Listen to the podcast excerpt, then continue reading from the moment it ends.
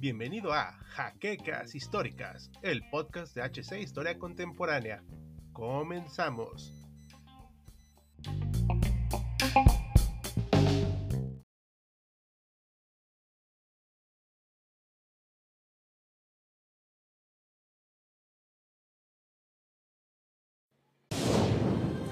Bienvenidos a HC Historia Contemporánea, la página histórica por excelencia. Tras la Segunda Guerra Mundial, Alemania fue dividida en zonas de ocupación aliadas que terminaron por formarse en dos países distintos a largo plazo.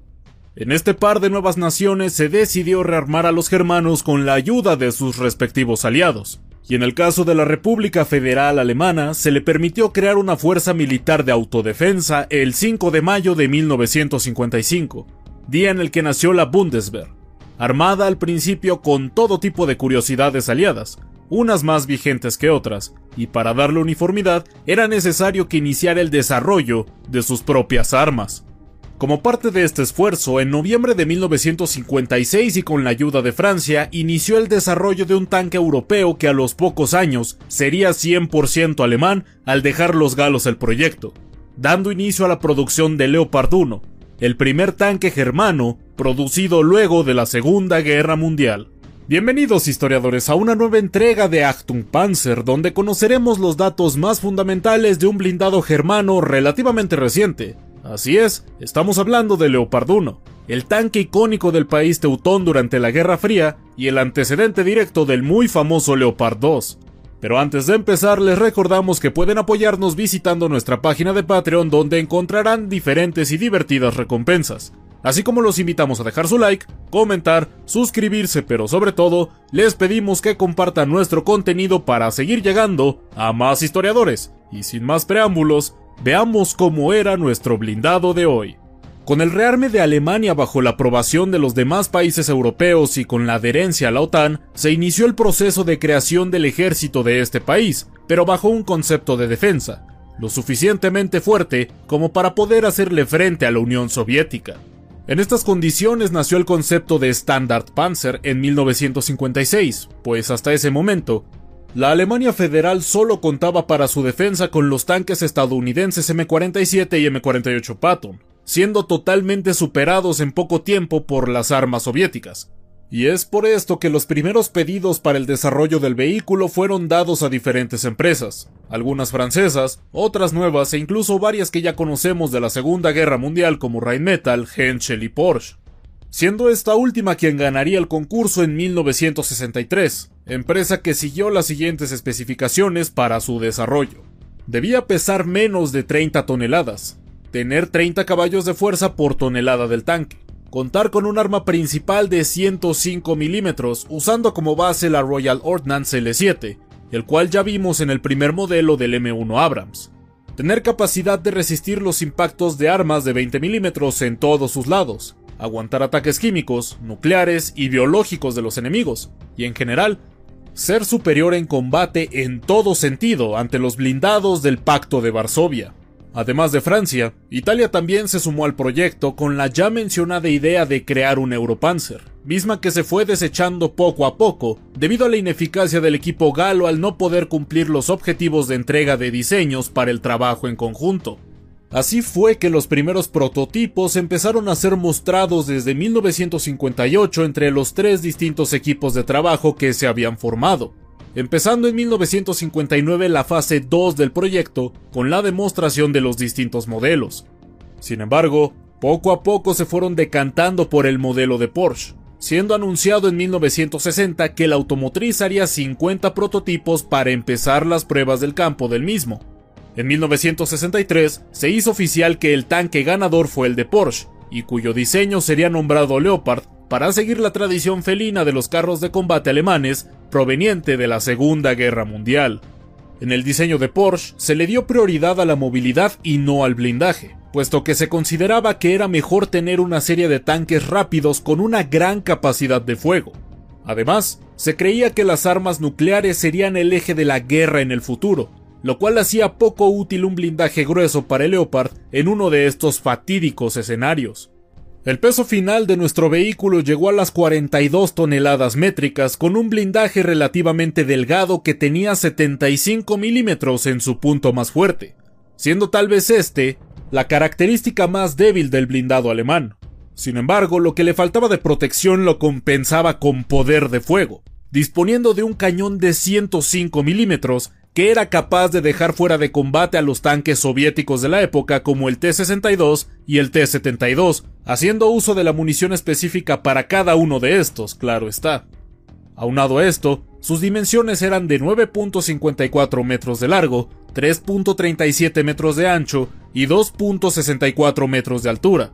Además, se le equipó con dos ametralladoras MG3 de 7.62 milímetros y para hacerlo funcionar requería una tripulación de cuatro personas, el comandante, un conductor, el artillero y un cargador. Su velocidad máxima era de 65 km por hora, con una autonomía de 600 km en carretera, pero de 450 en terracería.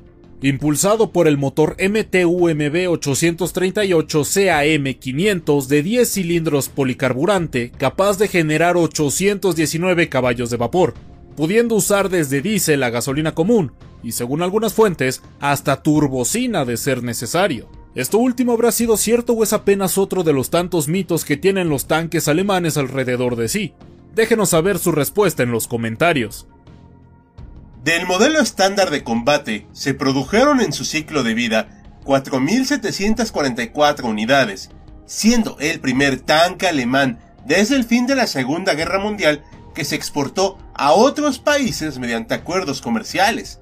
De hecho, se volvió el blindado común estándar de distintos ejércitos europeos, siendo un éxito en su desempeño en el campo y como legado de la Bundeswehr.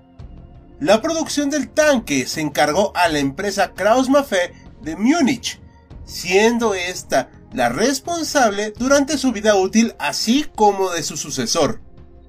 A lo largo de su tiempo de servicio, se hicieron revisiones constantes del tanque, pasando del Leopard 1 al Leopard 1A1 hasta el 1A6 en cuanto al diseño de combate.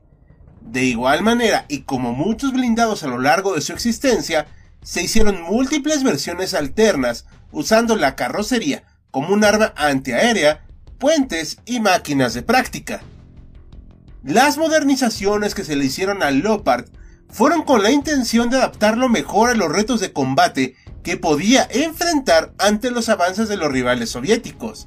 Sin embargo, poco a poco se tuvo que enfrentar a la realidad de que este tanque se estaba quedando obsoleto, por lo que la actualización 1 a 6 fue un proyecto más en el papel que en la realidad pues solo se planteó utilizar un cañón de 120 milímetros como arma principal, pero debido a los altos costos y a la proliferación del Leopard 2, se decidió abandonar este proyecto en 1987.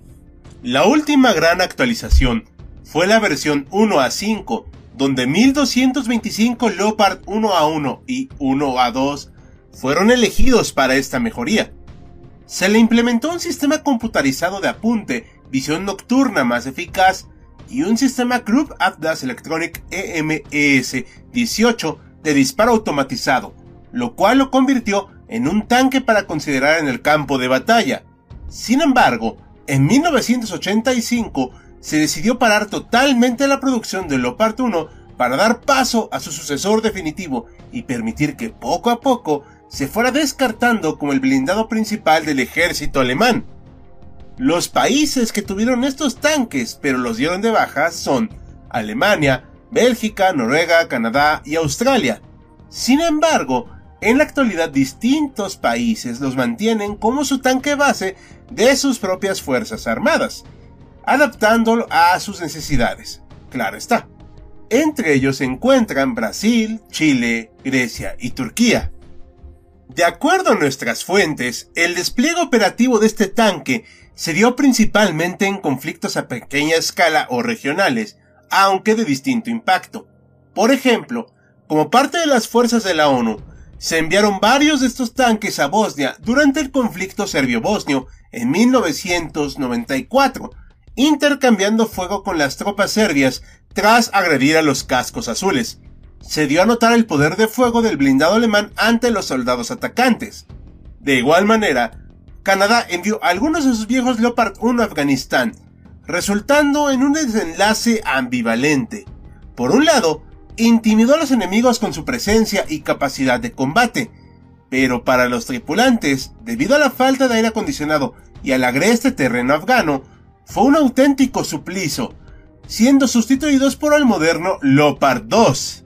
Por último, Turquía los ha utilizado en su largo conflicto con las tropas kurdas, donde han sido destruidas varias unidades de estos veteranos blindados por los insurgentes, ya que como dijimos, su protección no es la mejor y definitivamente la edad les ha pasado una gran factura, pues los armamentos antitanque han mejorado y pueden dejar fuera de combate a estos tanques que, aunque han sido muy mejorados, han visto pasar sus mejores años y evidentemente han sido superados. El Leopard 1 al final no buscó ser el mejor tanque de la historia, ni el más grande, ni el más potente, alejándose de la, tradición megalomaníaca del gobierno nacional socialista y sus conceptos armamentísticos absurdos, sino que se buscó que fuera un blindado moderno, capaz, eficaz y de gran versatilidad, que se pudiera adaptar a distintos escenarios y que fuera la punta de lanza para la defensa alemana, pero con una visión demasiado ofensiva, dada su relativa ligereza y gran capacidad de fuego. ¿Qué opinión les merece, historiadores? ¿Realmente la Bundeswehr solo quería un tanque para su defensa? ¿O tenía en mente pasar al ataque con el Leopard 1? No olviden dejar sus opiniones en los comentarios. Y esto fue todo por esta nueva entrega de Actum Panzer.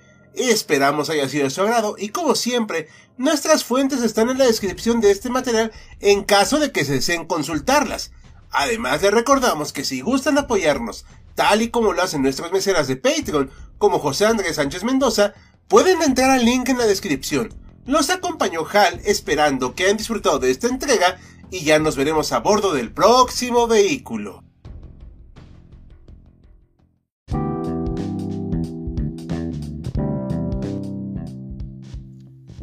Esperamos la siguiente semana en un nuevo episodio de Jaquecas Históricas, el podcast oficial de HC Historia Contemporánea.